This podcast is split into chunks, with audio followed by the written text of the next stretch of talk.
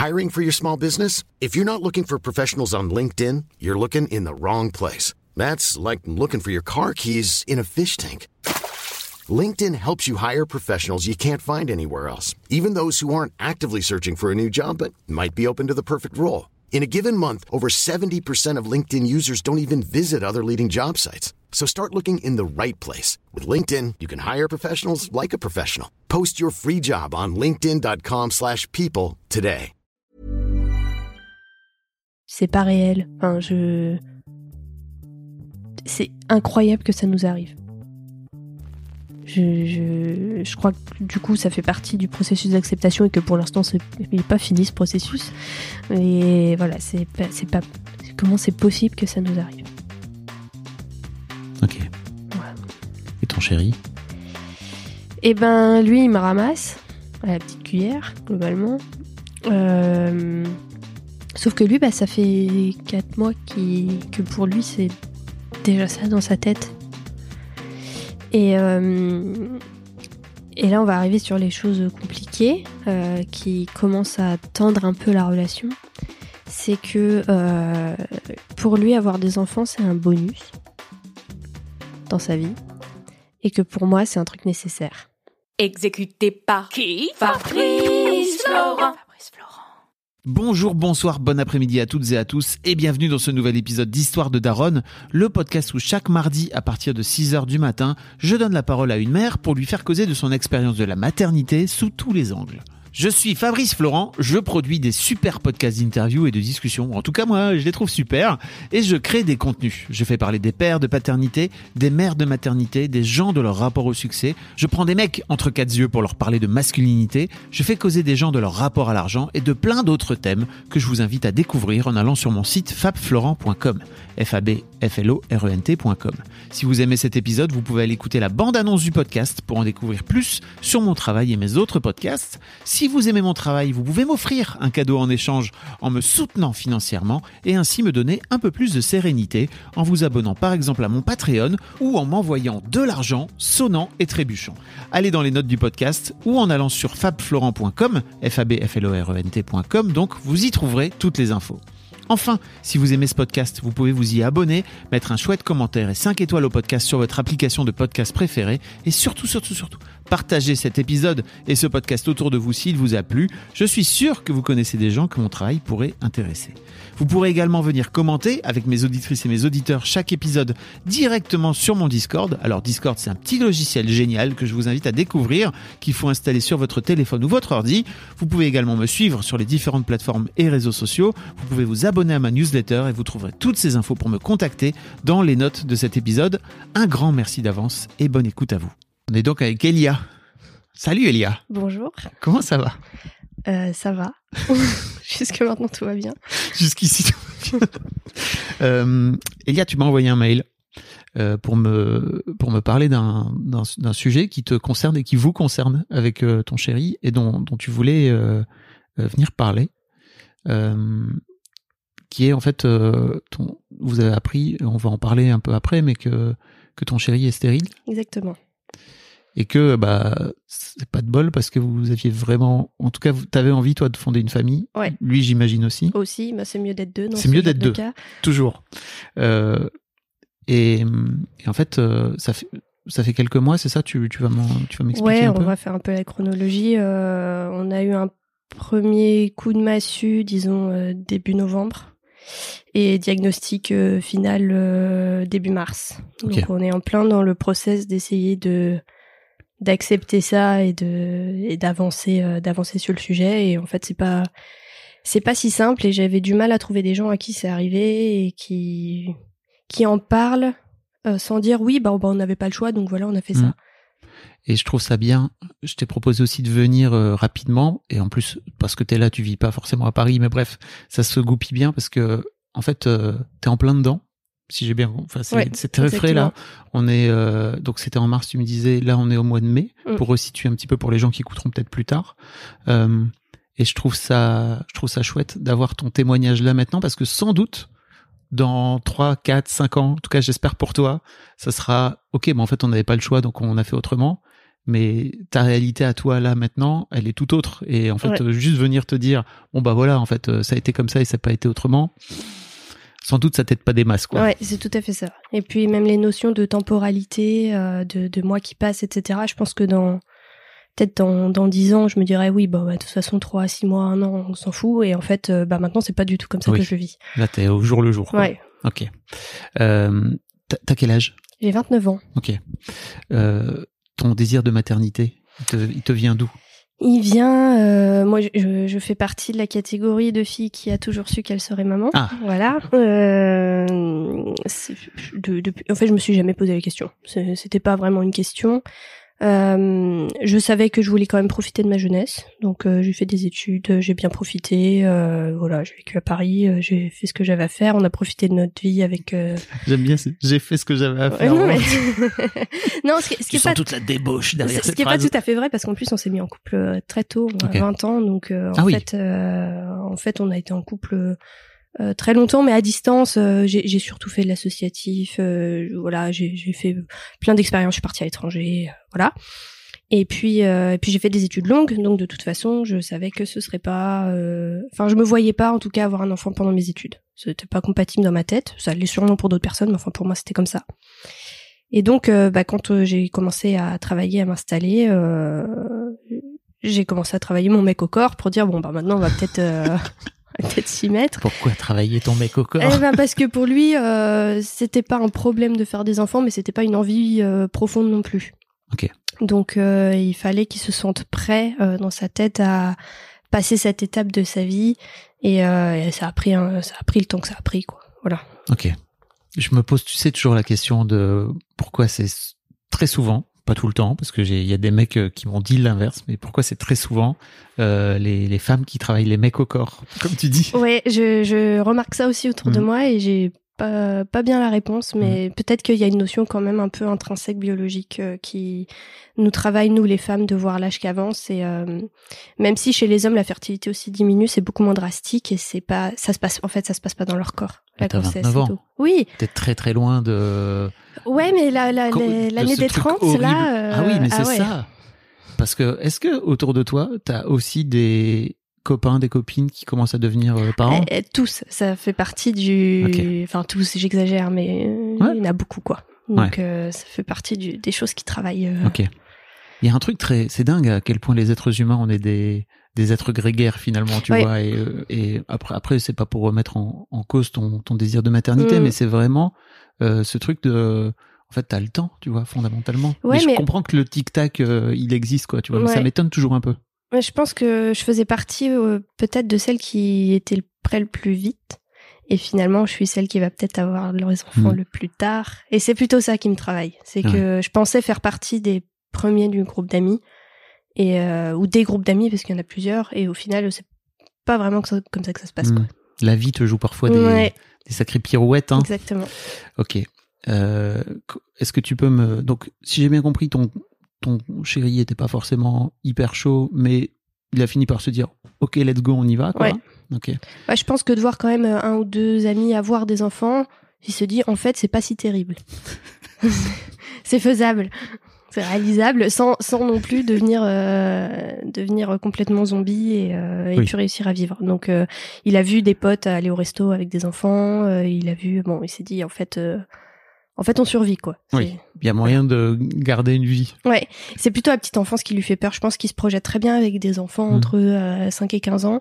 C'est la partie du début qui Comme beaucoup peu de mecs, hein. ouais. Mm. Beaucoup de mecs ont du mal à parce que comme je crois qu'il y a un truc de connexion aux émotions, c'est compliqué de enfin quand ils sont plus petits, qu'ils parlent pas, Voilà. qu'ils ont plus de mal à s'exprimer, c'est plus compliqué. Je Mm. comprends.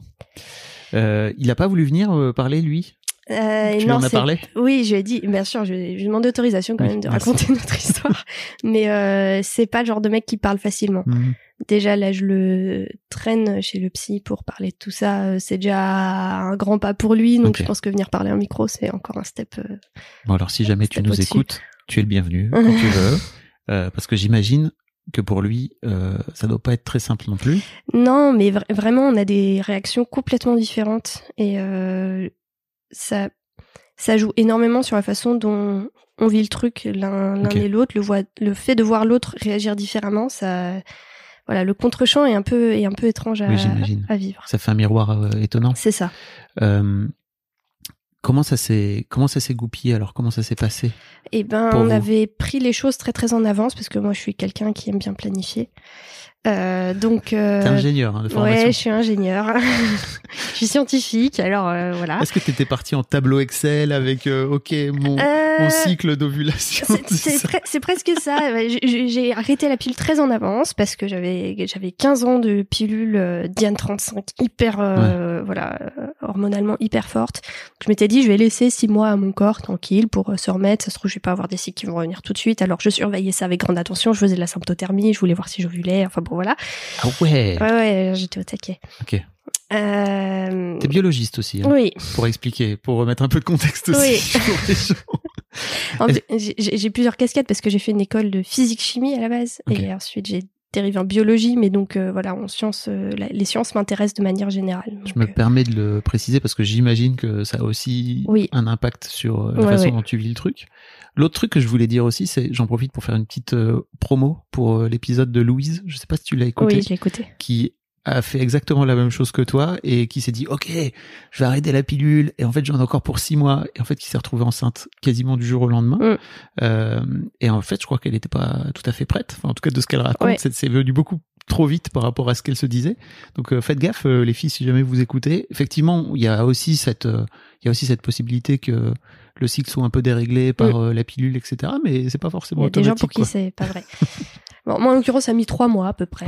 Donc, euh, ça allait. Euh, et puis, on s'était dit, bon, on fait gaffe, mais en vrai, si ça arrive plutôt, on est prêt. C'est juste qu'on avait un déménagement, on achetait un appart, etc. Donc, euh, il m'avait dit, je préférerais quand même éviter que tu sois au milieu des nausées et compagnie quand on est en train de déménager. oh la trentaine où tu coches toutes les Là, là, cases bah de la ouais. vie Exactement.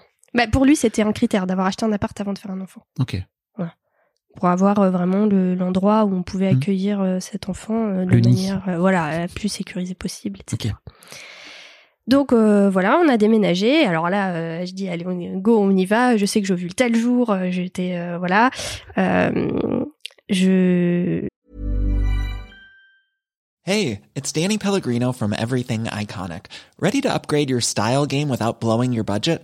Check out Quince. They've got all the good stuff shirts and polos, activewear, and fine leather goods, all at 50 to 80% less than other high end brands. And the best part? They're all about safe, ethical, and responsible manufacturing. Get that luxury vibe without the luxury price tag. Hit up quince.com slash upgrade for free shipping and 365 day returns on your next order. That's quince.com slash upgrade. I'm Sandra, and I'm just the professional your small business was looking for. But you didn't hire me because you didn't use LinkedIn jobs. LinkedIn has professionals you can't find anywhere else, including those who aren't actively looking for a new job but might be open to the perfect role, like me. In a given month, over 70% of LinkedIn users don't visit other leading job sites. So if you're not looking on LinkedIn, you'll miss out on great candidates like Sandra. Start hiring professionals like a professional. Post your free job on linkedin.com/people today. J'ai eu mes règles en septembre. Je l'ai vécu assez mal en fait parce que je sais pas pourquoi. euh, C'est assez ambivalent parce que d'un côté. Comme je savais comment ça fonctionnait, j'étais quasiment sûre que ça allait marcher. Et d'un autre côté, je voulais m'y prendre très en avance parce que j'avais peur que ça ne marche pas. Donc, euh, j'ai été très déçue, en tout cas. Après, je suis partie en voyage. Euh, je savais que j'ovulais, genre le jour où je revenais. Alors, euh, je- voilà, il fallait absolument que... voilà, Bon, le bas de combat. on va de combat. Bon, ça, il, il était pas... Il était moyen chaud avec l'idée, voilà, du rapport. Mais tu m'étonnes. Mais... je crois que j'ai... ouais, vraiment, j'ai- mais j'avais que ça en tête, quoi. Moi, j'arrivais pas, j'arrivais pas Ah ouais. à... à faire abstraction, quoi. J'arrivais pas à me détendre sur le truc. Mais Vraiment pour- pas. Mais pourquoi? Parce que moi, ça faisait genre euh, cinq ans que, en vrai, j'étais prête et que et que maintenant j'en avais marre d'attendre. Ok. Bon, la vie, la vie parta- joue des tours, donc parfois, mais voilà. Oui. Tu lui avais partagé que Oui. ça faisait 5 ans? Ok. Ouais, ouais. Oui, D'accord. il le savait. Ok, ok. Donc euh, après, euh, je lui avais justement pas mis la pression pendant toute la période où il réfléchissait, parce que je voulais pas qu'il le fasse sous la contrainte. Mais par contre, une fois qu'il était d'accord, là, fallait que ça, fallait que ça avance. Quoi. Qu'est-ce qui, qu'est-ce qui fait que tu Parce que qu'est-ce qui fait que tu t'es mis la pression comme ça? Bah déjà, j'avais une de mes meilleures copines qui était enceinte. Et il y avait ce côté, euh, je veux un bébé avant 30 ans. Et donc là, j'allais avoir 29 ans. Si je voulais avoir ce bébé avant mes 30 ans, il fallait absolument que je tombe enceinte euh, Mais tout ça dans les mois qui arrivent. Je ne sais pas. En, en fait, moi, moi, dans mon idée, je voulais avoir un premier bébé genre entre 27 et 29 et un deuxième entre 30 et 32. Mais pourquoi faire des plans? Mais je sais pas, je, je sais pas pour, pour, euh, parce que j'avais pas envie d'être trop vieille quand j'aurai mes enfants parce que j'avais envie de pouvoir en profiter longtemps. Ok. Je pense qu'il y a une euh, ça, ça va peut-être revenir après dans la suite de la conversation, mais une espèce de peur de la mort qui qui me poussait à faire les choses euh, vite. Ok. Et j'avais déjà pris énormément de temps justement à profiter du reste de ma vie, à prendre le temps de faire des études, à pas me mettre de barrières euh, avec des enfants ou autres pour faire ce que j'avais envie de faire. Maintenant, c'était une autre phase de ma vie. Ok. Voilà. Et Pardon, pardon de te cuisiner un peu comme Non, ça, mais mais je trouve ça trop normal. intéressant parce que c'est des vrais trucs qui existent Mm. euh, sociétalement. Et je trouve ça hyper intéressant de chercher à, à gratter un peu ce qu'il y a dessous, quoi. Tu vois, Pour- pourquoi faire, pourquoi faire des plans de vie, tu vois? Alors qu'en fait, le but de la vie, c'est quoi? C'est de vivre. Ouais. c'est un bon début. non, mais c'est vrai. Ouais. Et après, je comprends, tu vois, que t'as envie, tu te dises, ok, dans, dans telle et telle année que t'aies besoin. En fait, Mm. on a tous besoin de planifier des choses, tu vois. Mais c'est vrai que euh, et j'étais pareil, hein, tu Ouais. vois. Donc, je, je suis pas en train de te dire que c'est c'est des conneries qu'il faut pas le faire. C'est juste avec le recul aujourd'hui, je me dis, hmm, je sais pas trop pourquoi, euh, tu vois, te, te te foutre des des, des étapes comme ça qu'il faut que tu coches. Ouais, avec le recul, je pense que je, le, je me dirais, mais c'était complètement con. Mm. Mais euh, Pas- ouais. Non, c'est pas complètement con. C'est Oui. juste, c'est un. Non, parce qu'en plus, je juge pas. hein, tu vois, Ouais. c'est vraiment. euh, je trouve que de cette là, ça, te- ça te fout de la pression. Tu vois. Ah bah ça c'est certain, Euh, la pression elle est là. Oui. La pression elle est là. Ouais, il y avait cette notion d'âge aussi, je voyais que tous nos enfin tous nos parents pas tous mais euh, moi dans plutôt dans ma famille, ils avaient plutôt des enfants avant la trentaine et puis euh, du coup bah quand ils avaient 40 ans, leurs enfants avaient plus de 10 ans, je trouvais ça sympa comme âge euh, Hum. voilà, je voulais pas avoir des enfants à 40 ans qui que quand j'ai moi j'ai 60 ans, ils en aient que 20 et de pas voir leur vie et de peut-être pas voir mes petits-enfants et voilà, c'est c'est un peu tout ça et je voulais que mes parents puissent connaître mes enfants aussi et voilà, Bon, il y a un peu tout ça qui se Oui, oui, mélange. oui. J'imagine bien. Voilà. Ok. Donc, 29 ans, euh, branle-bas de combat, euh, tableau Excel, etc., Ouais. etc. Ton chéri, il est là. Ok, on est vrai. Est-ce qu'on est vraiment obligé de tout programmer l'intégralité de nos coïts? Ouais. Mais toi, t'es un peu en mode productivité, quoi, pour le coup. Là, là, faut que ça avance. Et puis, et puis, du coup, euh, vu que je suis mon cycle, je me rends compte que euh, euh, ma phase lutéale, qui est la phase après l'ovulation, qui est censée faire entre 11 et 14 jours, ne fait pas entre 11 et 14 jours. Elle fait plutôt entre euh, 9 et 10 jours. Donc, euh, je me dis, si ça se trouve, j'ai pas assez de progestérone, parce qu'évidemment, j'avais fait toute la biblio. Donc, euh, je vais aller voir euh, ma sage-femme pour euh, qui me suivait en, en symptothermie pour en discuter avec elle, voir s'il n'y a pas un petit truc à faire. Alors, au début, elle me donne des plantes, des trucs comme ça, où ça change pas grand-chose. Donc, je retourne la voir et elle me dit, bah, faut peut-être donner un tout petit coup de pouce hormonal pour que pour que ça fonctionne bien. Euh, puis on va faire passer un spermogramme à votre mari juste pour être sûr de pas vous donner des hormones pour rien. Mais ça faisait quoi, trois, quatre mois qu'on essayait? Vraiment, enfin pas très temps. longtemps. Généralement, ça se fait plutôt quand, Ouais. au bout d'un an, Mais je sais pas si elle a eu du pif ou quoi, Mm. mais euh, et donc il a fait son spermogramme rap- rapidement, ce qui finalement est pas si mal parce qu'il y a beaucoup d'hommes qui rechignent un peu à y aller. j'allais te demander. Voilà. Est-ce que, est-ce qu'il y est allé ou pas? Non, non, il a pris son rendez-vous. Enfin, on a pris son rendez-vous parce que quand même faire la démarche tout seul, euh, on n'en était pas là. Mais euh, on, a, on, a, on, a- s'est- on s'est mis sur Doctolib. Allez, on se met sur Doctolib, on prend son rendez-vous. Les gars, Voilà. merde, vous n'avez pas besoin de- d'une femme pour prendre vos rendez-vous. Putain. Ouais. Et- Oh, on avance petit à petit. Mm. Mais c'est pareil, hein, j'ai été ce mec hein, qui prenait Ouais, pas ses bah, rendez-vous. il y en a donc, beaucoup, euh, hein, ouais. donc euh, voilà, ça, je suis pas très surprise. Euh, Mais on peut leur dire. Non, mais c'est un symptôme assez courant. hein. On peut leur dire, vous pouvez prendre des rendez-vous tout seul, Ouais. ça va pas vous buter pour autant. ok, donc spermogramme. Ouais. Il y allait. Euh, il a pris ça un peu à la rigolade quand même. Enfin, voilà, le côté euh, malaise, euh, c'est quand même bizarre euh, ce truc, euh, voilà. Mais au moins il était dans un labo de ville. Parce que j'entends beaucoup de gens qui vont dans des centres spécialisés et du coup tout le monde est là dans la salle d'attente à se regarder entre quatre yeux parce que tout le monde sait pourquoi on est là. Là il est allé dans un labo où il y a aussi des prises de sang, des trucs et, euh, et lui il laisse son petit pot dans la salle où il était. Donc il a personne n'a su ce qu'il venait faire là. Mais enfin voilà. Et puis euh, et puis le soir même on reçoit les résultats par mail et sur le mail c'est marqué euh, les résultats ont été transmis à votre médecin, c'est vous, c'est lui qui vous les communiquera. Et l'anecdote marrante, c'est que lui, il râlait comme un putois parce qu'il dit mais c'est complètement, c'est complètement débile leur truc. Il me demande de donner mon mail, mon numéro de téléphone pour m'envoyer les résultats. Il m'envoie pas les résultats. Et là, moi, j'étais livide. Toi, Et t'avais compris? Moi, j'avais compris. Moi, je lui ai dit, s'il t'envoie pas les résultats, c'est qu'il y a un problème. Alors après, il y a une variété de problèmes. hein. Ça peut être tératospermie, de, enfin, des, tout un tas de. hein, parce Ouais, que- euh, les spermatozoïdes, ils peuvent être peu mobiles, ils Oui. peuvent être de forme bizarre, ils peuvent être pas très nombreux, ils peuvent être, euh, voilà, il y a plein, plein de pathologies du sperme, disons, possibles. Donc on savait, on savait pas ce que c'était. Bon, alors là, moi, ça a commencé à, à mouliner sévère, et en plus, on a mis dou- 10 jours à récupérer les résultats. What? Parce que ma sage-femme, elle était, euh, elle avait deux cabinets, il l'avait envoyé par courrier au mauvais cabinet, là où elle était pas en ce moment-là. Elle arrivait pas à se connecter sur le serveur du truc pour les récupérer. Enfin bon, ça a été un, un massacre. Tout ça pour qu'elle nous appelle environ dix jours plus tard. Qu'est-ce qui se passe euh, pendant les- ces 10 jours dans ta tête? Euh, Moi, c'est dur. Euh, je j'alterne entre espoir et désespoir. Genre non, mais si ça se trouve c'est rien, si ça se trouve il y a plein de possibilités.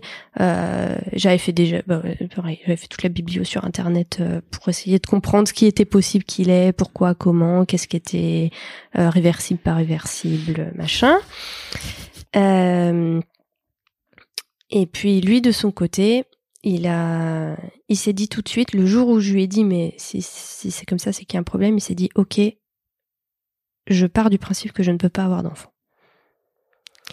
Et donc lui, il a commencé à intégrer cette idée-là à ce moment-là. Ah ouais. Alors que moi, jusqu'à mars, Donc là, là, on est en novembre. là on hein, est en c'est ça novembre, on est tout début novembre, on est le mardi 8 novembre, j'ai gravé Oui. cette date dans ma tête, jusqu'à mars, euh, moi je vais avoir de l'espoir. Et lui, il en a déjà plus, Depuis jour 1. depuis jour 1. Ok. Donc là-dessus, on a... C'est là que j'adorerais, pardon, c'est là que j'adorerais la voir au, au- ouais. à mon micro. hein, pour-. Bah, je, je pense qu'on on appréhende la vie de manière différente, Mhm. de manière générale. Et, euh, et là, ce, il, il préfère partir du principe qu'il n'aura pas quelque chose euh, plutôt que d'élaborer euh, 50 000 théories. Et euh, il dit au pire, je serai content. Mhm. Et sinon, je serai pas déçu. Mhm.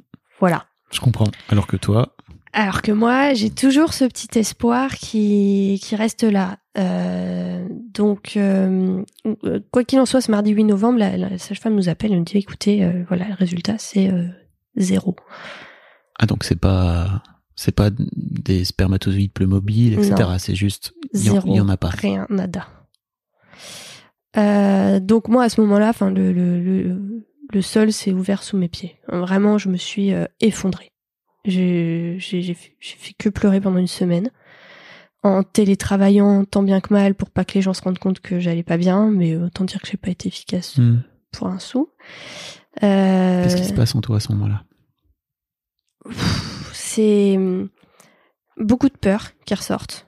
Euh, moi, je réalise tout de suite. Je dis, mais tu te rends pas compte, en fait, euh, va falloir qu'on passe par les PMA. Moi, j'ai écouté 50 000 podcasts. Euh, je sais ce que c'est que la PMA. Je sais que ça va être extrêmement dur psychologiquement et j'ai très peur. Euh, à ce stade, la, sage-femme nous explique, euh, en fait, il y a plein de raisons d'avoir zéro spermatozoïde. Ça se trouve, il y a des canaux qui sont bouchés. Ça se trouve, il a, il a des, des problèmes hormonaux. Ça, ça peut se régler. Enfin, donc, évidemment, biblio. Euh, je fais tous les sites, euh, tout- je lis toutes les publis possibles. Je pourrais écrire, ça y est, je peux écrire une thèse sur Oui. la- sur l'azospermie euh, masculine, euh, voilà.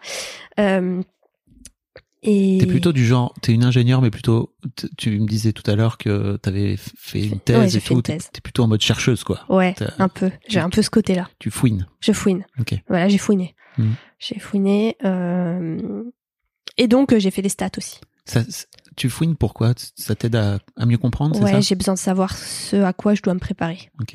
Et du coup, les stats, c'est euh, tant de pourcents des gens, c'est ça. Euh, Moitié, moitié c'est de la zoospermie sécrétoire et moitié, c'est de la zoospermie excrétoire. Donc, tu peux expliquer sécrétoire, ça veut dire que tu ne produis pas de spermatozoïdes. Excrétoire, ça veut dire qu'ils ne sortent pas. Ok. Qui, qui sont présents dans les testicules et qui vont pas jusqu'au bout du chemin. Donc, euh, je, je regarde tout ça. En, at- en attendant, on a un rendez-vous dans un centre de fertilité avec un andrologue, qui est le pendant euh, masculin du gynécologue, qui lui prescrit d'autres examens pour essayer de comprendre euh, ce qui va pas, prise de sang, euh, comment on dit, échographie des testicules, voilà, les trucs. Un joyeux parcours. Ouais, mais ça me fait beaucoup rire parce que finalement, euh, nous les femmes, on se tape ça euh, tous Oui. les ans et que euh, les mecs, quand ils font ça, c'est genre oulala, euh, je vais montrer mes parties. euh, Oui, c'est un délire. voilà. Donc euh, c'était assez rigolo. Comme quand tu te prends un frottis de l'urètre, tu vois. Ouais. En tant que mec, bon, ça, doit être autrement plus désagréable. je sais pas, j'ai jamais je- fait, mais je sais que Kairon, par exemple, on avait fait un sketch et que tout le monde avait fait. Oh, oh, oh. Donc voilà, tu vois, ça finit Ouais. par faire des sketchs, alors que je crois que pour les meufs, c'est juste un lundi, quoi. Ouais, c'est ça. c'est normal. Hmm. Euh, voilà, donc au fur et à mesure que les résultats tombent, je continue mes recherches. Ok, alors son taux de testostérone, il est normal, mais il est un tout petit peu bas peut-être par rapport à son âge. Alors je recherche ça, euh, machin, toutes les hormones, je, je croise les publis, je, je voilà. Euh, on se rend compte assez rapidement que en fait tout le tractus génital fonctionne, c'est-à-dire que tout son sperme est normal, euh, toutes les constantes sont normales, les hormones sont globalement normales, à part qu'il n'y a pas de spermatozoïdes dedans, quoi. Et euh, donc les taux se resserrent au fur et à mesure, les taux des statistiques se resserrent sur ce qu'il est possible que ce soit et quelles sont les statistiques que ce soit ça. Et là, c'est pendant ces six mois, c'est ça qu'ils vont me demander Là, ouais, on doit être, euh, on doit être en janvier parce qu'en janvier il doit repasser un deuxième spermogramme pour confirmer le premier. Ça c'est obligatoire parce que il pourrait très bien avoir eu une grosse grippe euh, qui l'empêche de produire des spermatozoïdes. Euh, ça, en, en vrai, il avait rien eu de spécial. Donc euh, bon. Hmm. Euh, Et lui, il fait tout ça Mm. en se disant, comme tu disais tout à l'heure, ok, en fait, j'aurai pas d'enfant. C'est Ouais. ça? Donc dans l'idée de, je me nourris pas de faux espoirs. Ouais. Ok. Et moi, je fais ça. euh, je vois une gynéco aussi spécialisée en fertilité et je demande aussi à faire des examens moi de, moi de mon côté pour euh, parce que je sais que je vais passer par la PMA et je sais tout ce qu'il faut faire et je sais que c'est long. Je sais que c'est à certains moments du cycle, machin. que- Et là, les- le, je commence à compter les vraiment les le temps en mois, voire en trimestre, parce que les gens commencent à tomber enceintes aussi. Et donc là, je compte en trimestre. C'est-à-dire là, ça, ça fait un trimestre, j'aurais pu avoir annoncé ma grossesse. Ah ouais. Là, je- ça fait un deuxième trimestre, donc je pourrais être à trois mois d'accoucher. Et je vois les gens avancer en trimestre aussi. Pourquoi Les- tu fais ça? Je sais pas. Tu, tu, te- tu te fais du Ah mal ouais, je me quand fais même. du hein mal. Ouais, ouais, ouais, com- com- complètement. Ok. Mais C'est le, le deuil, c'est ça? Ouais, je pense que ça fait partie du processus de deuil. Parce qu'il y, a- il y a 50 000 deuils à faire dans cette histoire. hein. Il y a le deuil d'une grossesse naturelle euh, qu'il faut déjà accepter de faire, euh, qui est la première étape parce que finalement à ce stade on savait pas euh, encore ce qui allait se passer, mais on saurait qu'on n'aurait pas d'enfant naturellement. Ça c'est c'était 100% sûr. Quoi. Donc euh, Madame qui fait des plans, s'était toujours fait des idées de euh, comment j'annoncerais ma grossesse. euh, bah à mon chéri en premier et puis à ma famille et puis et là en fait on se retrouve dans une situation où on sait que ça n'arrivera pas enfin Ouais. parce qu'on l'a dit assez rapidement à notre entourage proche Euh, parce que moi je pouvais pas porter ça euh, Mm. t- tout le monde savait Oui. qu'on allait faire des enfants T'imagines que c'était. c'était même la blague de, euh, il y avait des paris sur euh, quand est-ce qu'on en ferait ou qui seraient les premiers à en faire. On arrivait assez fréquemment en tête de liste, euh, parmi les amis, parmi les collègues, parmi euh, voilà. Et donc T'es un peu retrouvé prise à ton propre piège, quoi. ouais, mais pourtant moi j'en parlais pas. Ah bon? Non, les gens savaient pas qu'on essayait. Pourquoi les gens font ça alors? Bah parce que parce que je pense qu'ils le voyaient que que en fait on était prêts, qu'on était euh, qu'on était dans le délire, qu'on avait acheté un appart avec trois chambres, euh, voilà. Euh, et euh, C'est des conneries, hein, faites pas ça les gens. Hein. C'est ouais. vraiment. Et vraiment, ça, c'est très croyais très dur. Je croyais que vous l'aviez pas du tout. en mode. Pas du tout, parce que justement, je voulais faire une annonce hyper cool. Et je voulais pas que les gens le sachent. Et alors j'ai j'ai élaboré déjà des stratégies de comment j'allais faire pour pas me faire griller les trois premiers mois et tout. Et euh, et, et bon, les, les gens s'en doutaient et du coup les gens faisaient des blagues. Et au début, je trouvais ça marrant parce que effectivement on essayait, donc euh, je trouvais ça marrant. À un moment donné, j'ai plus trouvé ça marrant du tout. Ok. Donc c'était aussi pour couper les blagues finalement que, que tu l'as annoncé. Ouais. En tout cas, pour couper euh, les espoirs que pourraient se faire euh, mes parents, qui parce que ma mère elle avait hâte aussi, euh, pour euh, les amis euh, qui, qui eux étaient en train de faire des bébés, et donc tous les sujets tournaient autour de ça, et pour moi c'était un peu compliqué, c'est toujours un peu compliqué. Donc voilà, les, les gens proches en tout cas on l'a dit, et puis au fur et à mesure que ça avançait, euh, on va peut-être le faire chronologiquement, mais j'y reviendrai. Je l'ai dit aussi à des gens un petit peu moins proches parce que ça devenait ça devenait difficile. Ok. Voilà. Donc là, on est en février-mars, c'est ça? Ouais, là on est en février-mars où le deuxième spermogramme revient identique. Euh, du coup, le l'andrologue lui prescrit des tests génétiques. Euh, c'est-à-dire on va regarder ses chromosomes et puis on va regarder ce qu'on appelle les microdélétions du chromosome Y. Donc là, statistique, dans les, dans les- reparti à chaque voilà. fois. Les microdélétions du chromosome Y, euh, déjà, c'est un dixième des gens qui font partie des un dixième des gens qui font partie des un dixième des gens qui ont des problèmes. Voilà, donc euh, on réduit quand même le, champ. Et euh, en gros, sur ces délétions, il y en a, il y en a trois principales. Il y en a trois types principaux, et il y en a une, euh, c'est euh, 5-10% de chance. Il y en a une, c'est aussi 10% de chance. Et donc il y a 80% de chance que ce soit la troisième. Et si c'est la troisième, euh, on peut aller faire une ponction des spermatozoïdes. Euh, c'est juste qu'ils sont un peu coincés, Oui. euh, pas trop bien au bon endroit. On va les récupérer et on peut faire après euh, des fives ou Oui. autres avec ces spermatozoïdes. Donc je me dis 80% de chance quand même. Ça, devra- ça devrait le faire. Ça, ça, ça, ça l'a pas fait du coup. voilà. Donc nous on est le 1 sur 400 000. Waouh. Voilà. Donc il manque un tout petit bout de chromosome Y qui code quelques gènes qui permettent de fabriquer les spermatozoïdes. Comment la biologiste en toi vit le truc et la férue de statistiques vit le truc Ah, ça, ça, ça me saoule. Vraiment, ça me saoule. Euh, ça me saoule, je trouve ça hyper injuste. C'est un sentiment d'injustice qui me quitte pas pour l'instant. Encore aujourd'hui, là Ouais. Enfin, Ça fait quelques mois, ça, je peux- je, comprends. Donc euh, pourquoi, pourquoi nous, on est jeunes, on est en bonne santé, on... il boit pas, il fume pas. euh, De nous deux, c'est plutôt moi qui bois un peu raisonnablement, mais enfin voilà, euh, on fume pas. euh, Bon, on va pas dire qu'il fait énormément de sport, mais enfin, il est pas non plus. euh, il est voilà, il est en bonne forme physique, il est pas en surpoids, il est pas. On n'en a aucun facteur de risque, quoi. Mais la génétique, euh, il n'y a pas de facteur de risque pour la génétique. 1 sur 400 000. 1 sur 400 000. Donc ça veut dire que sur euh, la population euh, lyonnaise où on habite, euh, il y en a un, et c'est lui. en gros.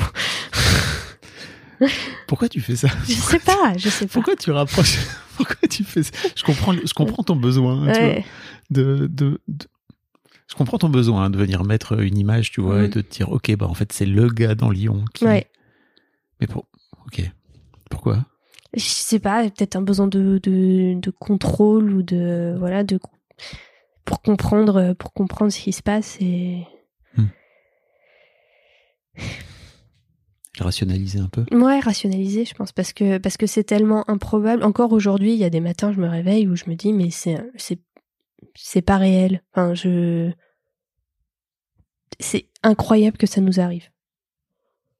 Je, je, je crois que du coup ça fait partie du processus d'acceptation et que pour l'instant il n'est pas fini ce processus. Et voilà c'est pas pas comment c'est possible que ça nous arrive? Ok. Et ton chéri? Eh ben, lui, il me ramasse à la petite cuillère, globalement. Euh, Sauf que lui, bah, ça fait quatre mois que pour lui, c'est déjà ça dans sa tête. Et, euh, et là, on va arriver sur les choses compliquées euh, qui commencent à tendre un peu la relation. C'est que euh, pour lui, avoir des enfants, c'est un bonus dans sa vie et que pour moi, c'est un truc nécessaire. Et ça, il le vit, en tout cas de ce qu'il me dit et de ce que j'ai l'impression, je ne veux pas parler pour lui non plus, hein, Oui. mais euh, euh, il le vit très mal parce qu'il a l'impression que la vie que j'ai ne me plaît pas. Puisque je suis incroyablement malheureuse de ne pas pouvoir avoir d'enfant. Enfin, en tout cas, dans l'état actuel des choses. Quoi. Et de façon naturelle. Et de façon naturelle. Ce qui était un peu ton plan, en fait. Ce qui était un peu mon plan, et puis j'ai des pensées qui me traversent, qui me disent, mais il y a 50 ans, on n'aurait pas eu d'enfant, quoi. Mhm.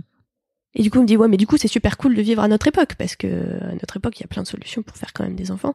Je dis, ouais, mais naturellement, si, voilà, si, si je m'étais mis avec toi il y a 50 ans, on n'aurait pas eu d'enfant. Et ça, vraiment, ça me travaille. Mais pourquoi? Mais je sais pas. Et je, c'est ouais.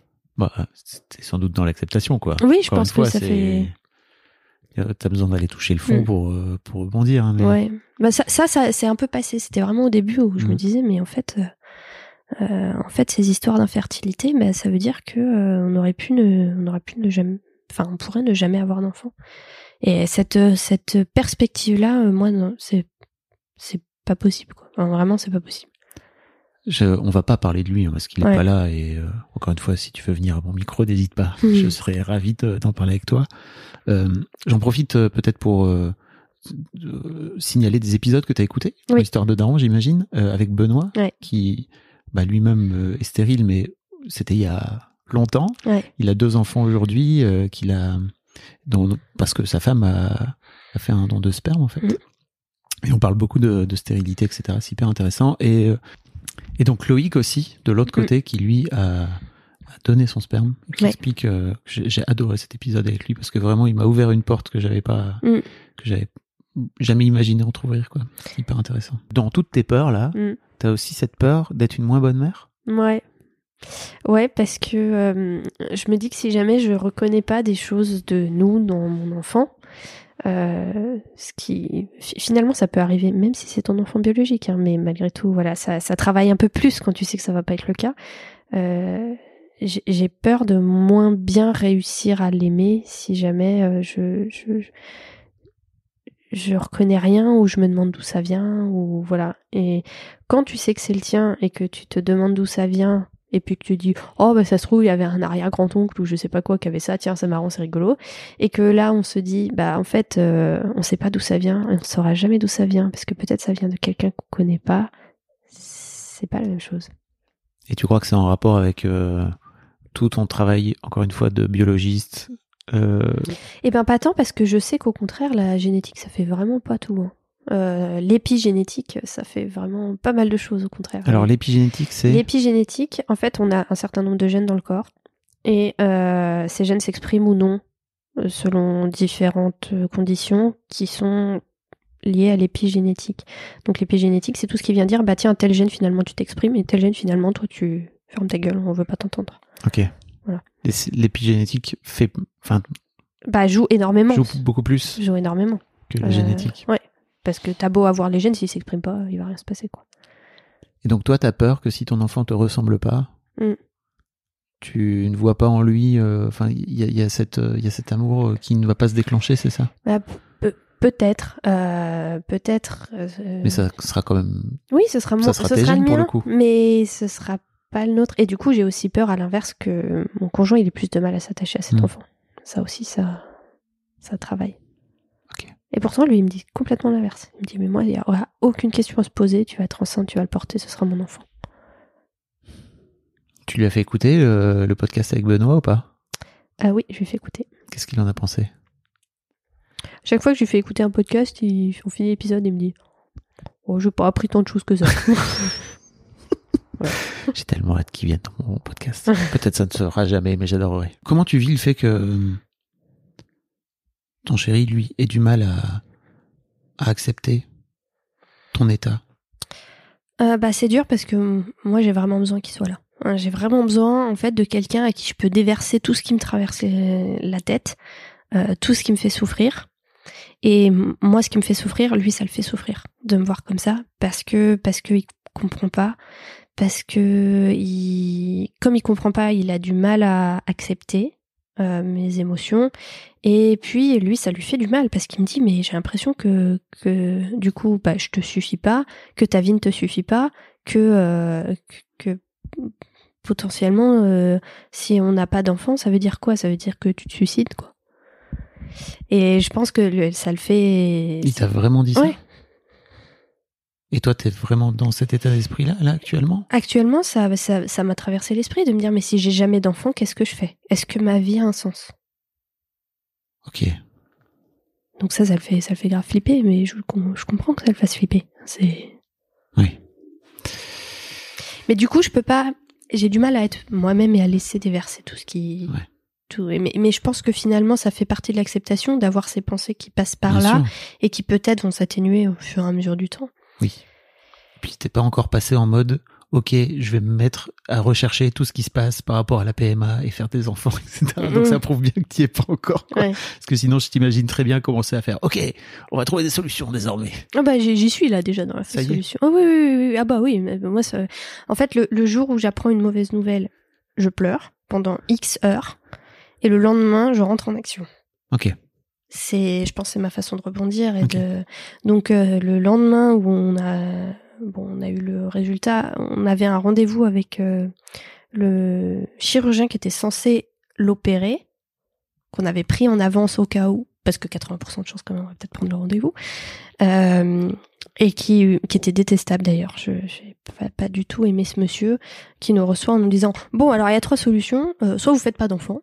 Euh, soit euh, vous adoptez, soit bah faut faire appel à un tiers d'honneur. Mais genre hyper naturel. Nous, ça faisait deux jours qu'on venait d'apprendre qu'en fait on il, il pouvait pas avoir d'enfant. Euh, chaud. J'avais envie de lui dire si on est là, c'est qu'on en veut des enfants. hein. C'est enfin Les chirurgiens. Ouais. Sont pas forcément formés à l'empathie, si j'ai bien compris. Voilà. Et, et moi, j'étais complètement désemparée parce que je savais que faire appel à un don, c'était encore des mois et des mois dans la vue.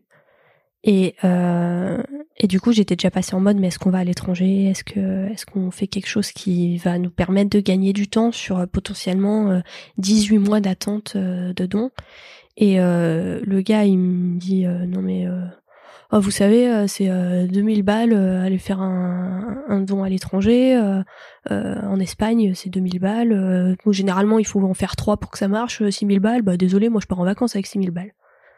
Le chirurgien, t'a dit ça Ouais. Waouh. Désolé. Voilà. Je lui Incroyable. dire, mais je, je m'en fous de ton avis, je m'en fous de ce que toi t'as envie de faire. euh, euh, le mec, il avait l'air d'avoir 18 enfants parce qu'il dit ouais, moi vous savez, euh, moi j'ai de tous mes enfants, il y en a quasiment aucun qui me ressemble. Oui, bon, d'accord. je- voilà. Bon. C'était sans doute pas les mots que vous vouliez entendre. à pas ce du tout. Pas, pas du tout. Donc Désolé. voilà, c'est comme ça. Donc euh, bah, j'ai repleuré pendant X heures en sortant de ce rendez-vous Mm. parce que j'avais voilà, j'avais besoin d'évacuer un peu tout, toute la frustration que j'avais euh, de, de de tous ces nouveaux deuils à faire. Donc faire le deuil euh, de d'un enfant génétiquement qui serait génétiquement le sien, ce qui est a priori, on en avait déjà parlé en fait à- à- avant de faire des enfants, de qu'est-ce qui se passerait si l'un de nous deux pouvait pas en avoir. Donc on savait déjà que euh, on voulait quand même tenter une grossesse euh, parce que moi j'avais envie de connaître la grossesse euh, plutôt que de faire une adoption ou quelque chose comme ça. Et hum, du coup, on avait parlé du don de gamètes de manière générale et de ce que ça voulait dire pour nous les gènes. Et on en avait conclu assez naturellement qu'en fait les gènes c'était pas si important que ça et que le plus important c'était l'éducation qu'on donnait à nos enfants. Ça, c'était la théorie. Ça c'était la théorie. Dans la pratique, Ah, quand ça tombe dessus, euh, quand même, c'est pas, c'est pas pareil. C'est pas pareil. Il faut que tu intègres que toutes les projections, les imaginations que tu t'étais fait de tes enfants, ça n'arrivera pas. Ça ne serait peut-être pas arrivé dans la vraie vie, mais tu te serais pas posé la question parce que tu savais que c'était génétiquement les tiens. parce que tu projetais tes enfants, toi, c'est ça? Ouais, un peu. J'avais, j'avais, on avait. T'avais t'avais utilisé une appli pour matcher vos deux visages. Alors, non, parce que ça, vraiment, généralement, ça donne des trucs Oui, absolument dégueux. Mais euh, on a tous les deux beaucoup de cheveux, des cheveux très épais, des cheveux très sombres. Euh, donc j'imaginais des enfants qui Mm. seraient comme ça. Euh, on a tous les deux, on bronze assez facilement, donc euh, j'imaginais des enfants qui seraient comme ça. Enfin, ouais, des, des trucs, euh, euh, voilà, de nos deux familles un peu qui étaient présents dans nos deux familles et que je pensais qu'ils génétiquement seraient tra- traverseraient peut-être. euh. Et euh, bah ça, tu, enfin, clairement, il faut faire une croix sur tout. C'est peut-être complètement futile, hein, des cheveux ou d'une couleur de peau, mais euh, voilà, c'est c'est- comme ça que ça se passe. Mm. Et il faut accepter que du coup, tu vas avoir un enfant et que tu n'as aucune idée, pas la moindre foutue idée de à quoi il pourrait ressembler. Et que ça, ça, moi, ça m'angoisse. Alors que, encore une fois, ça se trouve, la génétique nous aurait fait, euh, nous aurait joué des tours euh, et on aurait eu des enfants qui ne ressemblaient pas du tout.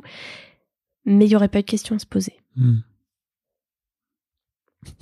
C'est Voilà. terri- c'est terrible parce que j'ai l'impression que tout ce parcours-là, c'est en train de mettre à l'épreuve ton besoin de contrôle. Ah, que- complètement. Mais c'est du coup, c'est peut-être l'univers qui vient m'expliquer qu'il faut que je lâche prise. Hein, mais euh, C'est facile de dire euh, lâche prise. Ouais.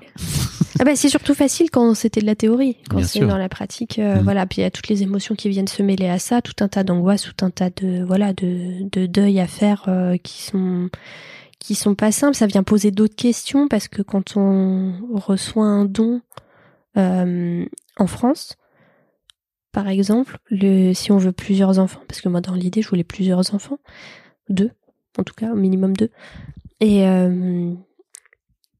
tu n'auras pas le même donneur pour tes deux enfants. Et du coup ça me, ça me questionne aussi, parce que pour moi deux enfants ils avaient forcément le même, enfin deux frères et sœurs avaient forcément le même patrimoine génétique. Là, ça, allaient se ressembler d'une manière ou d'une autre. se ressembler. Moi, je ressemble à ma sœur, lui, Oui. il ressemble à ses frères. Donc, on avait un peu cette histoire familiale de gens qui se ressemblent. Et là, on va avoir des enfants qui vont pas, potentiellement pas nous ressembler. Je me dis, s'ils me ressemblent pas moi, ils vont ressembler à quelqu'un que je connais pas. Et cette, euh, ouais, je pense à la peur de l'inconnu, en fait, hein, qui, Mm. qui ressort. Et ça, c'est dur. Et ça, c'est dur. Ça, c'est dur. Et lui, de son côté, sans, encore une fois, sans parler de lui, mais toi, comment tu vis Comment il réagit? Lui, il est, il est plus tranquille avec, Ouais, avec il est l'idée? plus tranquille avec l'idée. Et c'est ça qui est assez drôle, c'est que finalement, c'est lui lui qui va pas transmettre son ses gènes, et c'est moi que ça gêne le plus. Et ça, c'est assez étrange. Enfin, je dis pas que ça le gêne pas. hein. Il m'a dit euh, après, il, il s'exprime, il exprime assez peu ses émotions. Euh, au moment où ça nous est arrivé, il m'a dit, te- je, je te le dis avec mes mots, mais clairement, ça me fait chier. Mais je vais pas m'apesantir là-dessus. Tu crois que c'est pour euh, tout mettre bien sous les ténoirs et pas. Mm. Ou alors il y a vraiment un vrai côté, euh, faut aller de l'avant et. Il, il a un côté où il veut pas vivre avec des regrets. Et donc, à chaque fois qu'il prend une décision, cette décision est arrêtée et il va pas repenser à euh, est-ce que j'aurais dû faire Mm. ça ou pas. Euh, moi, moi, je suis pas comme ça. moi, je suis pas comme ça. Donc, euh, Pourtant, c'est marrant parce que ça va pas forcément avec l'état d'esprit très cartésien et très scientifique, Ouais. tu vois. Tu vois, ok, bah une fois que t'as passé cette étape, après l'étape d'après logique, Mm. c'est l'étape d'après, quoi. Ouais, alors que moi j'ai tendance à revivre les choses et à me dire mais si j'avais fait ça comme ça, euh, si j'avais du, du coup évidemment le, le fait d'apprendre que son mec ne peut pas avoir d'enfant et, et si si j'avais été avec quelqu'un d'autre ça se serait passé comment? Alors que je veux pas du tout être avec quelqu'un d'autre. Oui. Mais ça traverse l'esprit à un moment donné. Et ça s'arrête assez rapidement parce qu'au final euh, on a construit quelque chose ensemble et que Là actuellement, euh, il m'a posé la question. Il m'a dit mais si vraiment avoir des enfants, euh, bah, c'est le truc le plus urgent pour toi là maintenant. Bah, trouve quelqu'un d'autre avec qui faire des enfants. Je dis mais moi c'est pas ça qui m'intéresse. Moi je veux faire une famille avec toi. Je veux pas. Je, je, je serais toute. Alors je serais toute seule. Peut-être que j'aurais envie de faire des enfants toute seule, mais parce que j'ai pas d'autres opportunités de faire des enfants. Mais là actuellement, je veux faire un enfant avec toi et je ne veux pas faire d'enfant sans toi.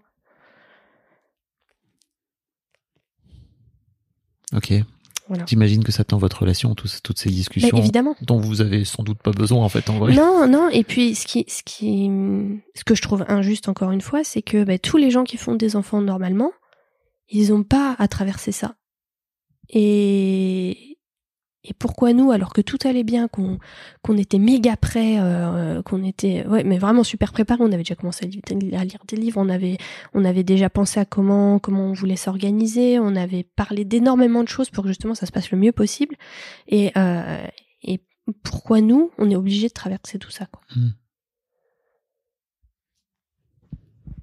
Je suis très heureux de t'avoir, tu sais, à mon micro là, parce que je crois que on sent que t'es en plein dedans, effectivement. Ouais. T'es pas, encore du tout passé la phase d'acceptation et c'est trop chouette de.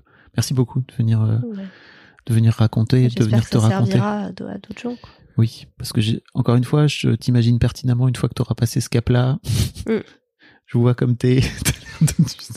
tu vas passer en mode. Mais en fait, c'est intéressant parce que t'as l'air d'avoir déjà été chercher des solutions, etc. En tout cas, c'est ton cerveau, c'est ça qui va chercher des solutions. Ouais. Mais j'ai l'impression que le cœur, il y est pas, quoi. Ouais, le cœur, il a un peu de mal à, à suivre la cadence et euh, du coup, j'ai un peu l'impression d'être en dissonance cognitive entre euh, ma rationalité qui veut que là tout aille vite, qu'on rentre dans les démarches, etc. Et mes émotions qui qui, m- qui me disent euh, c'est chaud quand même, c'est chaud ce qui se passe. Et c'est dur pour toi d'accepter de laisser le temps aux émotions de prendre le temps? Ouais, parce que j'ai d'autres émotions qui viennent se mettre. Plus le temps passe et plus j'ai des émotions aussi, euh, je sais pas si on va utiliser le mot négatif, mais désagréables, qui viennent me dire en plus le temps passe, en plus, euh, en plus telle personne elle est enceinte, en plus telle personne elle est enceinte, en plus là j'en ai eu trois la semaine dernière. Ouais, mais on Ouais, s'en fout de mais- la vie des autres. Ah ouais, je peux pas moi. Ah ouais, Vraiment, ça c'est c'est c'est dur. atroce, atroce. À chaque fois que j'ai une annonce de grossesse, j'ai l'impression que je vais crever. Mais c'est pas une compète, la vie. Ah mais c'est pas une question de compète? Bah, un peu, là, de la façon dont tu le dis. Ouais. C'est au premier arrivé. Je sais pas si c'est une question de premier arrivé. C'est par contre, moi, j'ai l'impression que je vais hum, que je suis en train de louper quelque chose, que je vais pas vivre ça avec mes potes, que Ah, qu'ils vont tous, euh, enfin voilà, ça va, ça, ils vont tous euh, passer le truc et puis nous, on va arriver euh, deux ans plus tard. euh, mais c'est trop bien, au contraire. Ils vont te filer tous les tips. ouais, peut-être. Il y en a plein, Mais moi, j'en avais déjà carrément des tips. Je leur enfile alors qu'ils, qu'ils- que moi, j'ai pas fois, encore t'as des tips de théorie, Ouais, c'est vrai. si je puis me permettre, sans vouloir faire le vieux con. hein, mais Ouais, non, tout à T'as fait. beaucoup, beaucoup de théories, et en fait, euh, les vrais tips, ils viennent après. Ils Ouais. viennent dans la pratique.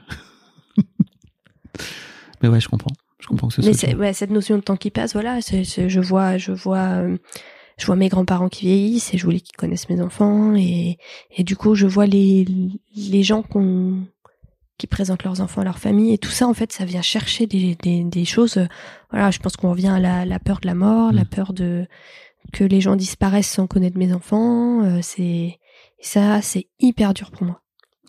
Pourquoi c'est dur? C'est une bonne question.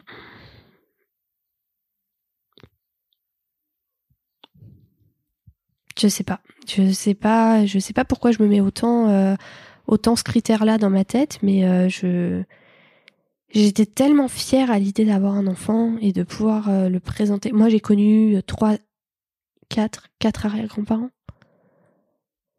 Oui, t'es t'es quatre arrière-grands-parents. Ouais. Mm. Euh, C'était important pour toi de les. Et ouais, pour moi, c'était. bah, quand j'ai perdu mes grands-parents, ça m'a fait chier parce que. Enfin, deux, deux de mes grands-parents, ça m'a saoulé parce, parce que je- du coup, bah, il y avait plein de choses qui verraient pas de moi. J'ai perdu mon grand-père, j'étais euh, au collège. Et du coup, à, à pas mal d'étapes de ma vie, je me disais, mais ça me saoule parce qu'il il sait pas ce que j'ai réussi à faire ou pas. C'est important pour toi. Ouais. Tu... Mm. Potentiellement, il peut se passer beaucoup de choses en 2-3 ans. Mm. Et puis, euh, je pense que j'entre dans des engrenages de pensées négatives, de euh, s'il nous est arrivé un truc aussi peu probable, qu'est-ce qui nous empêche d'avoir euh, des catastrophes qui se passent? Tu vois, des, des morts un peu euh, brusques, euh, des maladies, des qui sont finalement beaucoup plus probables que ce qui nous arrive. Waouh. Ouais. C'est là que les statistiques se retournent contre toi. Bah, ca- carrément. Une prise de judo. Pam. Ah ouais. Mm. Tu te dis ça? Ouais. Ok. Je peux te donner un tips? Vas-y. Moi, j'ai deux filles qui vont avoir 17 et 15 ans. Il y a un truc fou, en fait, c'est que c'est terrible à, à croire et à entendre et tout. Et en fait, je crois qu'il y a plein de, de darons, de daronnes qui sont passés dans l'histoire de darons et de daronnes. C'est qu'en fait, euh, faire un enfant, c'est vraiment lâcher prise. Ouais. Et en fait, euh, à un moment donné, c'est ton enfant et quoi qu'il arrive, quoi que tu puisses faire, etc. Bah, et là aujourd'hui, je le vois parce que mes filles sont grandes, tu vois. Donc il y a vraiment ce truc où elles commencent à vouloir vivre leur vie, elles prennent des, des décisions, elles font des trucs. Je fais, ok, bah, c'est juste des êtres humains à part entière, Ouais. quoi. Ce qui est marrant, c'est qu'au quotidien, euh, je suis pas du tout dans le contrôle. Je suis plutôt détente, euh, je suis plutôt euh, bah tiens on a envie de faire ça on fait ça. euh, je planifie pas tant que ça. je suis régulièrement en retard. Enfin voilà, je suis pas du tout. Je suis plutôt dans le lâcher prise sur les choses du quotidien, mais sur cette planification générale de vie, euh, j'ai du mal à accepter que ça sorte de ce- que ça sorte de ce que j'ai prévu quoi. Hmm. Je sais pas si t'as écouté l'épisode avec mon frère. Non, je un crois pas. vieil épisode d'Histoire dedans où je vous mettrai le lien parce que c'est pareil, il raconte que euh, aujourd'hui il a deux enfants, tu vois. Euh, alors c'est un peu différent parce qu'ils ont fini par le faire euh, naturellement, mais ils étaient partis en mode OK PMA et tout. Mm. Et en fait, euh, c'est pareil, ils avaient, un plan. Et en fait, à un moment donné, la vie a fait, eh bien non, paf, Bim. tu vas tout remettre en cause, etc. Et euh,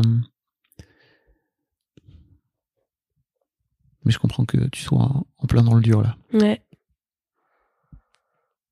Justement, pour tous ces gens autour où tout est tellement facile, même des gens qui, objectivement, avaient l'air vraiment moins près que nous, que vraiment on n'aurait pas parié là-dessus.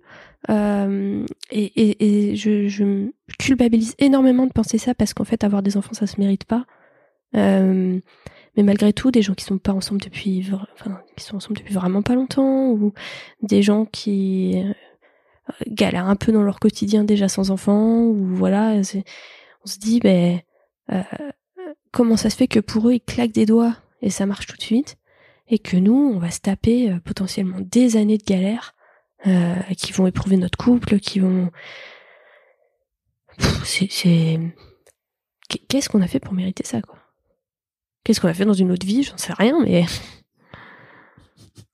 Bah rien. Rien, mais c'est. Et le, c'est, c'est comprendre que la vie est vraiment injuste, alors que jusqu'à maintenant, elle avait été plutôt cool avec moi. Mm. Euh, je me prends vraiment une grosse baffe, quoi. Mais tu sais pertinemment que les statistiques, elles veulent rien dire. Ouais. Tu le sais ou au fond ou toi? Ouais, je, je le sais, je le sais, puisque euh, euh, les trucs de dire euh, bah c'est complètement improbable, bah oui, mais bon, si euh, euh, de temps en temps ça tombe et de temps en temps bah ça tombe là, quoi. Enfin voilà, c'est bah c'est bah, voilà, c'est tombé, c'est tombé sur nous, mais du coup, euh, quand des fois j'ai des quand, quand ça va pas dans ma tête, j'ai des angoisses qui montent. Par exemple, je suis partie au Japon. Et à la fin de mon voyage au Japon, euh, qui a duré quelques mois, j'étais vraiment pas bien euh, dans ma tête parce que j'avais très envie de rentrer et euh, je, je me sentais seule. Et du coup, j'avais très très peur qu'il y ait euh, des tremblements de terre et que le mont Fuji euh, entre en éruption et que je puisse jamais rentrer chez moi. Ah ouais. Voilà. Ok. On était sur ce genre d'angoisse. Et euh, bon, en l'occurrence, il y en avait des tremblements de terre et puis surtout, j'ai eu un petit un petit coup de flip parce que j'avais une appli qui me prévenait si jamais il y avait des gros trucs et elle s'était mise en route en mode euh, attention, euh, 5, 4, 3, 2, 1, euh, euh, tremblement de terre niveau 9 sur l'échelle de Richter. Donc euh, en fait, je me suis vue mourir. En deux secondes, j'ai senti le sang quitter mon corps et je me suis vue mourir et en fait, la foudre était tombée sur le sismographe. Mais euh... C'est quoi les stats ça? Voilà, C'est quoi la proba Exactement, c'est quoi la proba? Et du coup, je me rassurais en disant non, mais la probabilité que le mont Fuji entre en éruption, elle est super faible. Oui. Et donc, ça n'arrivera pas. Sans doute plus que 1 sur 400 000, non? Je sais, je sais plus. Honnêtement, à ce stade, je sais plus. Tu les as faites les, tu les as faites les probas? Ouais, j'avais, j'avais sûrement regardé, hein, mais j'avais vu c'est tous les temps de millions d'années. Là, ça fait que Mhm. tant de millions, d'années- enfin de milliers, plutôt de centaines, parce qu'ils Oui. plantent quand même régulièrement c'est plus en éruption, mais franchement, ça va le faire. Et, euh, et du coup, là, les- un peu le, le- voilà, le contre-champ de ce de ce truc-là, c'est que bah là, c'est arrivé quoi. Si tu veux, je t'enverrai une vidéo que j'ai faite que je vais mettre aussi dans les liens sur euh, mon rapport à la peur et comment j'ai inversé mon rapport à la peur. C'est trop intéressant. Ouais, il me semble que je l'avais vu, mais je crois qu'il faut que je la revoie. Ouais. Parce que là, tout ce que tu es en train de te faire, c'est des films dans ta tête. Ah ouais, c'est complètement des films.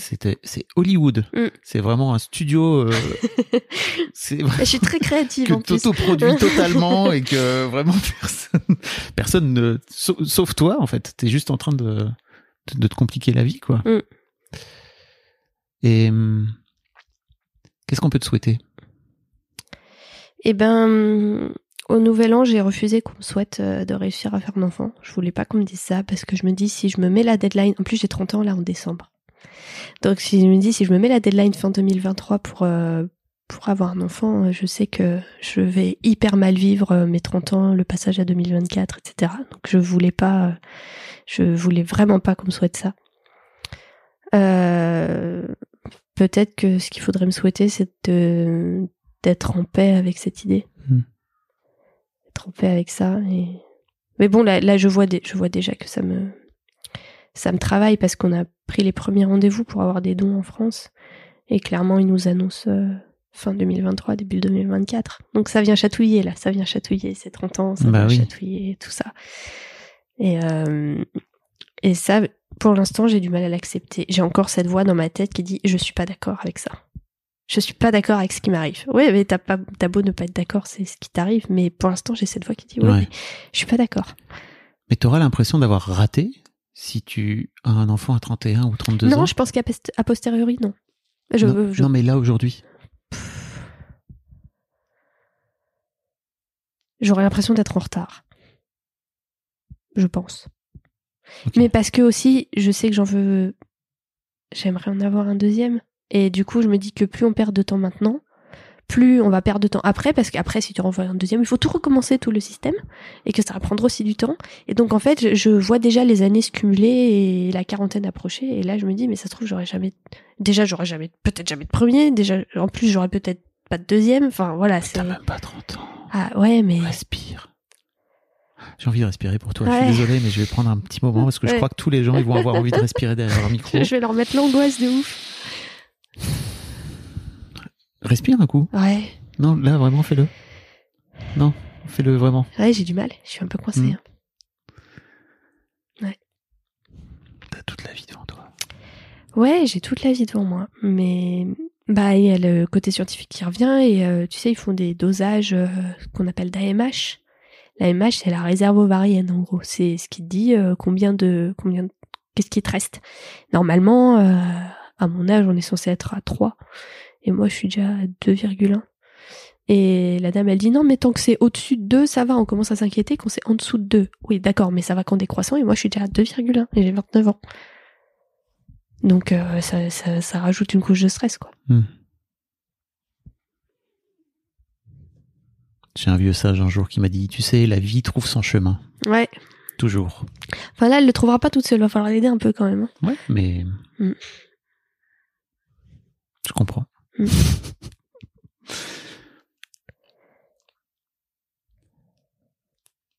Comment t'as envie de terminer ce podcast?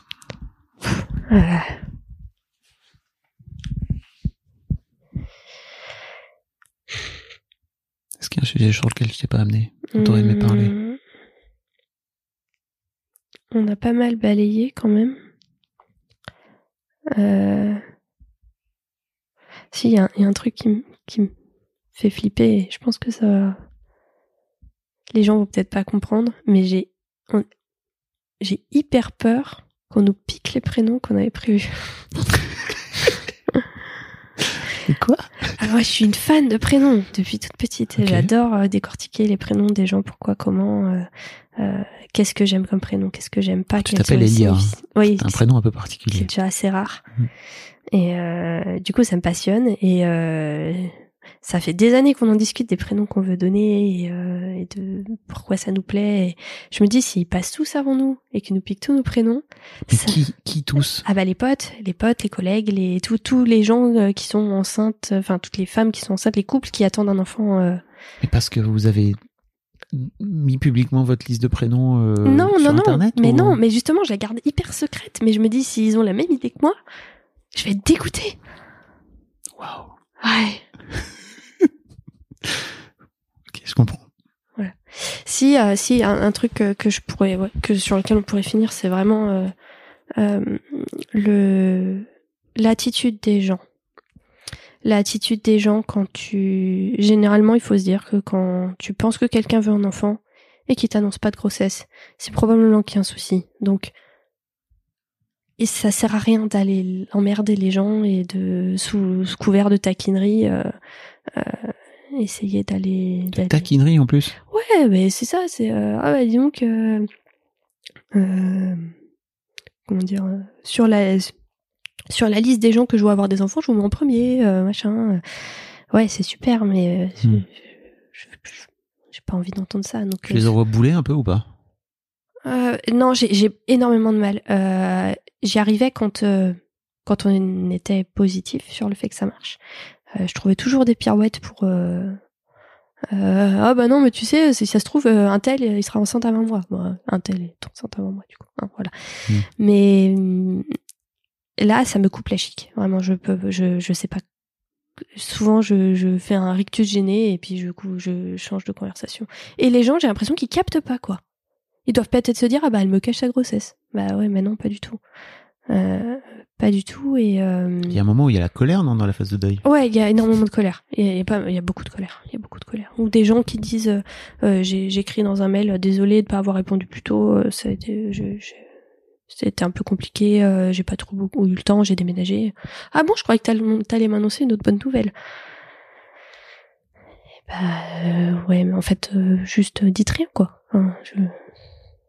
C'est, j'ai l'impression que sur la parentalité, les gens se permettent quand même euh, d'ouvrir Oui. leur bouche un peu sur tout et n'importe quoi et c'est hyper euh, c'est hyper gênant. Et puis après il y a les gens qui le savent et qui ne savent pas quoi dire non plus.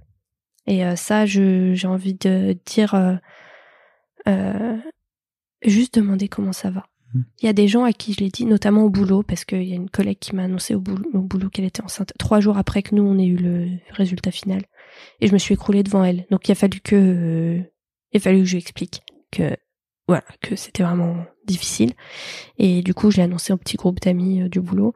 Et hum, et je leur ai dit voilà n'hésitez pas à me poser de questions, des questions. En fait je suis ouverte à en parler. Euh, c'est pas parce que c'est difficile psychologiquement que euh, que je que si, vous êtes curieux ou que vous voulez savoir, je vais pas mal le prendre, donc allez-y. Et en fait, depuis, j'ai l'impression que tout le monde se regarde comme Mhm. ça dans mon dos et personne n'ose me demander comment ça va. J'ai envie de dire, les gens qui sont malades ou qui ont perdu un proche, on va leur demander comment ça va. Pourquoi est-ce que moi, on me demande pas comment ça va?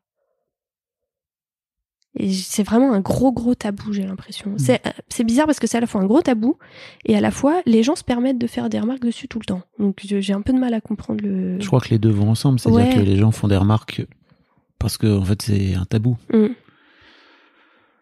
Voilà, donc f- mot final de ce podcast, j'espère que ça permettra aux gens de, de peut-être prendre du recul par rapport à ça et, et de d'oser parler de ces sujets-là comme, comme d'un autre sujet avec euh, tranquillité et avec bienveillance. J'ai hâte d'avoir la suite de ton histoire Ouais, dans mon je te podcast tiendrai au courant. avec grand plaisir. Merci beaucoup Elia. Comme Merci je te l'ai dit, c'est très précieux que tu viennes euh, raconter ça.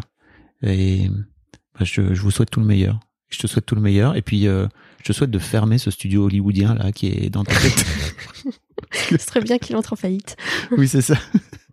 Un blockbuster nul là, et puis hop, c'est Hop. terminé. On passe à autre chose. Un grand merci. Merci.